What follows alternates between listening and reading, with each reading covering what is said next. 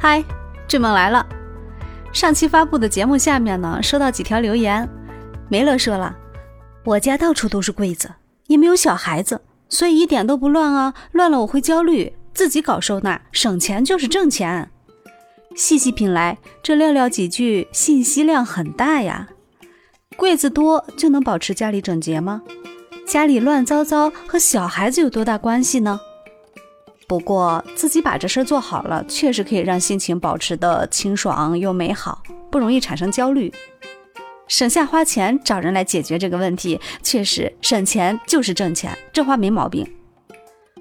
柜子多确实是挺有必要的，这也说明了梅乐他在一开始的时候布置这个家的时候就有这样的意识，然后在日常的生活中呢又有这样的一些好的生活习惯。能够把家里整理得井井有条，家里有小朋友的，我们也可以平时带着孩子一块来做收纳，从小来培养孩子的收纳的意识，也是很好的。还有一条是盒子的留言，他说：“我觉得我就应该断舍离一下。”盒子提到一个很重要的观点：断舍离。那什么是断舍离呢？我们来引用作为这一概念的倡导者山下英子的十二字真言：斩断物欲，舍弃废物，脱离执念。实际上呢，清理废弃物只是断舍离的敲门砖。他还说，断舍离并非仅仅是处理废品杂物，它带有让人生焕然一新的力量。还有。演员陈述在为《断舍离》这本书作序的时候，他说道：“如果只是物质上的断和舍，而没有在心中确立离的精神高度，内心还是会常常纠结。除了物质，令我纠结的还有我未来要走的路。”他还说了一句话：“我想做物质的减法，精神的加法。”所以说。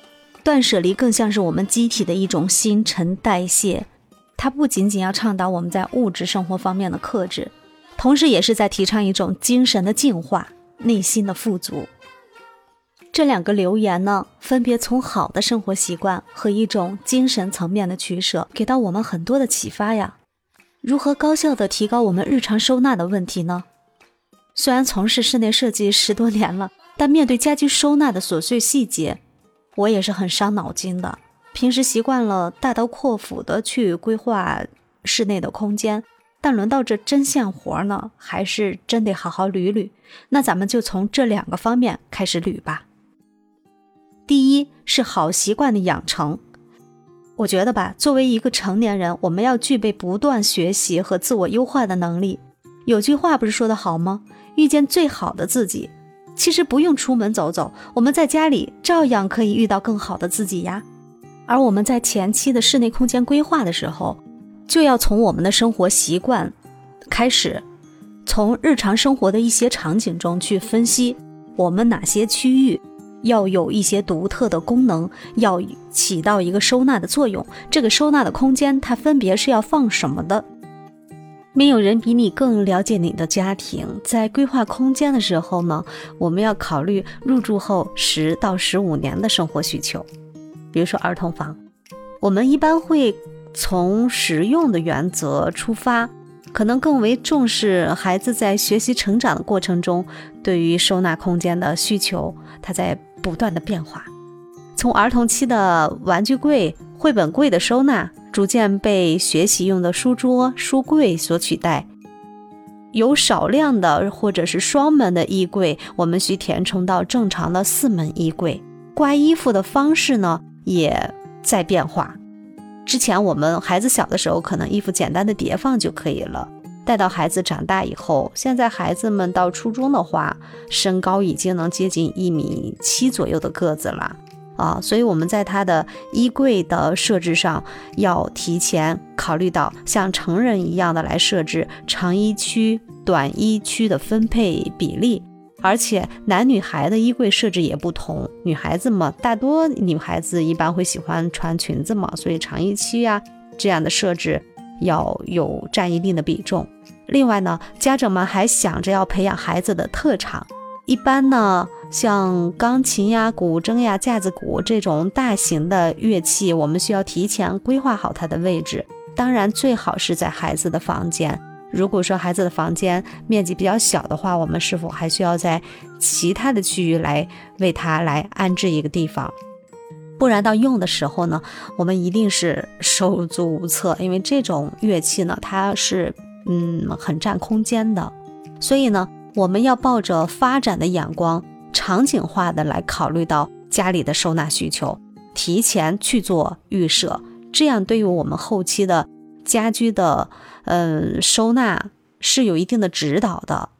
如果这些特殊的情境我们提前没有考虑进去，到真正使用的时候，肯定是哪里有地方我们就往哪里去放置。甚至我们使用到的一些日用品没地方放，它肯定是堆在家里面乱七八糟的地方，甚至还会影响我们空间中的动线。这样的话就特别的影响心情。我们都希望家里变得宽敞明亮。而不希望到处有一些杂物的阻隔。当然，在衣帽间或者我们大衣柜的柜体的设置里面，除了我们正常的知道的长衣、短衣、抽屉这样的区域之外，我们还可以多设置一些，呃，后期可以多加入一些百宝格之类的。我们可以把男女士的这样的。我们小件物品，包括我们的饰品也好，围巾、领带、手表这些，都眼镜都可以收置进去。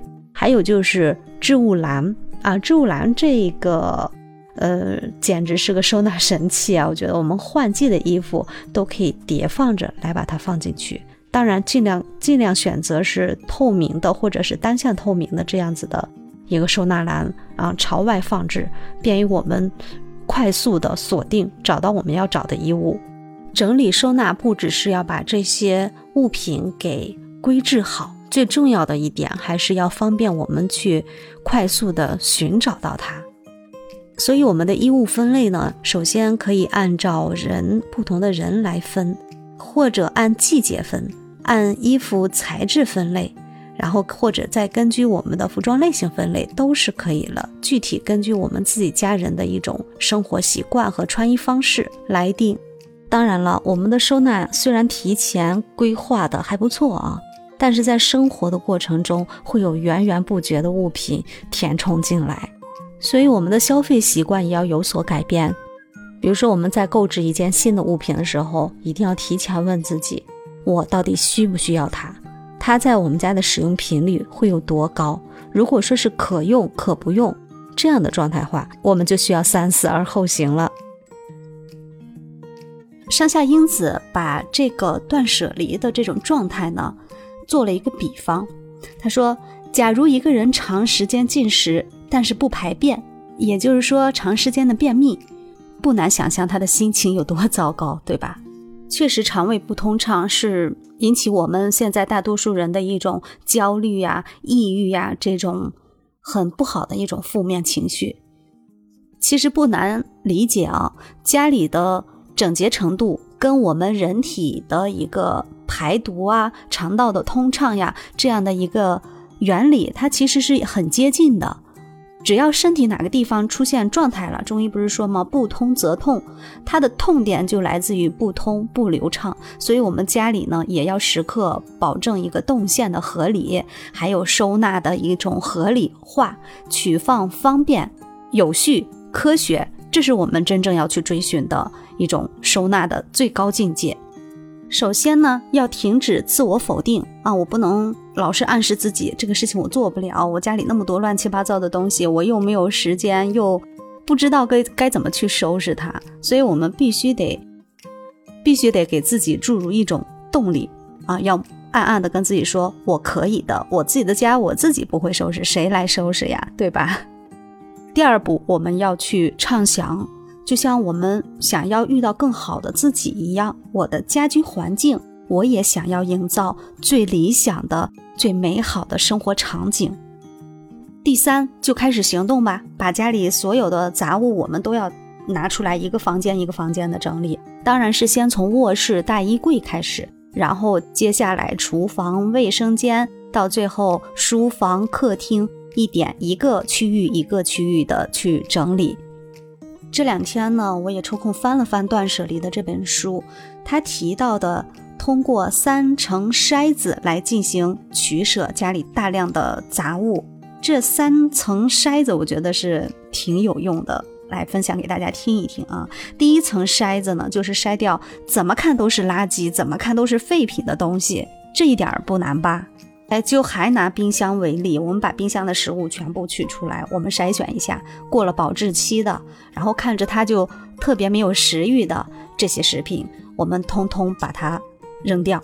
杂物的处理也是这样，先抛弃自己觉得确实是。使用率特别低的，我怎么看怎么不舒服的这些物品，大家都知道八二法则。其实，在我们的居住空间里的物品也是，其中百分之八十是忘却物。目前我们正在使用的东西，可能只占了百分之二十左右。这样一想，是不是挺可怕的呀？我们现在房价那么高，辛辛苦苦买过来的房子里面堆满了各种我们平时用不到的一些东西，或者是极少去用的，结果还压得自己喘不过来气。第二层筛子是以自我时间为判断基准，考虑自身与物品的关联度，再进行取舍。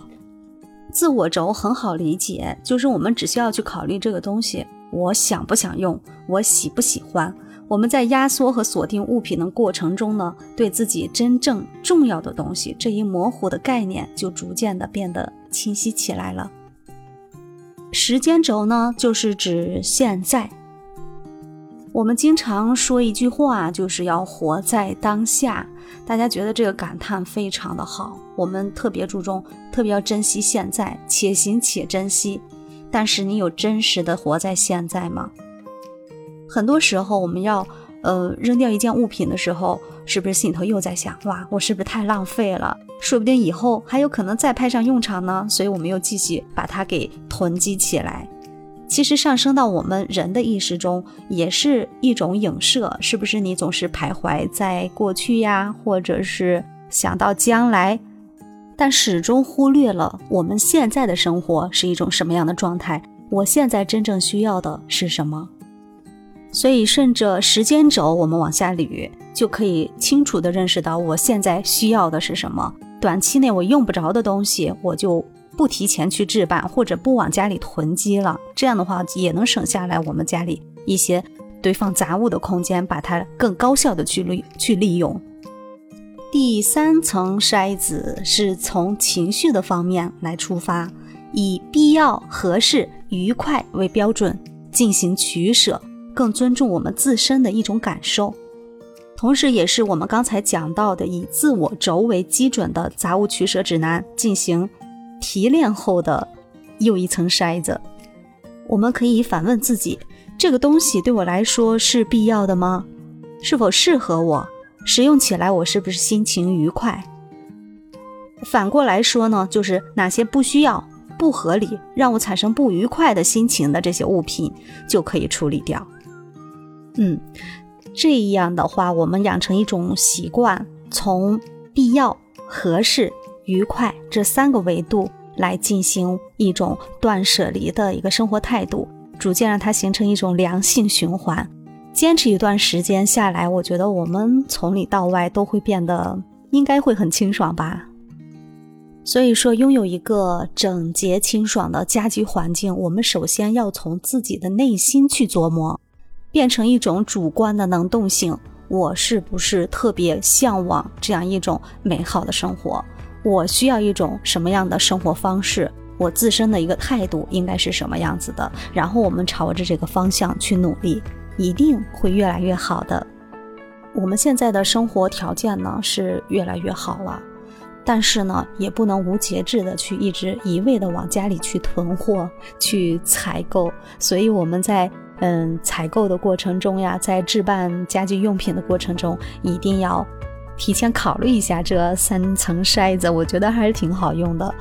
当然，您是新房子，或者是想要把家里，嗯，整体的更全面的改造一下的话，一定要把前期的大衣柜全屋定制、空间功能要去考虑到位，提前为自己的提前为自己的家居也做一个嗯合理化的分析。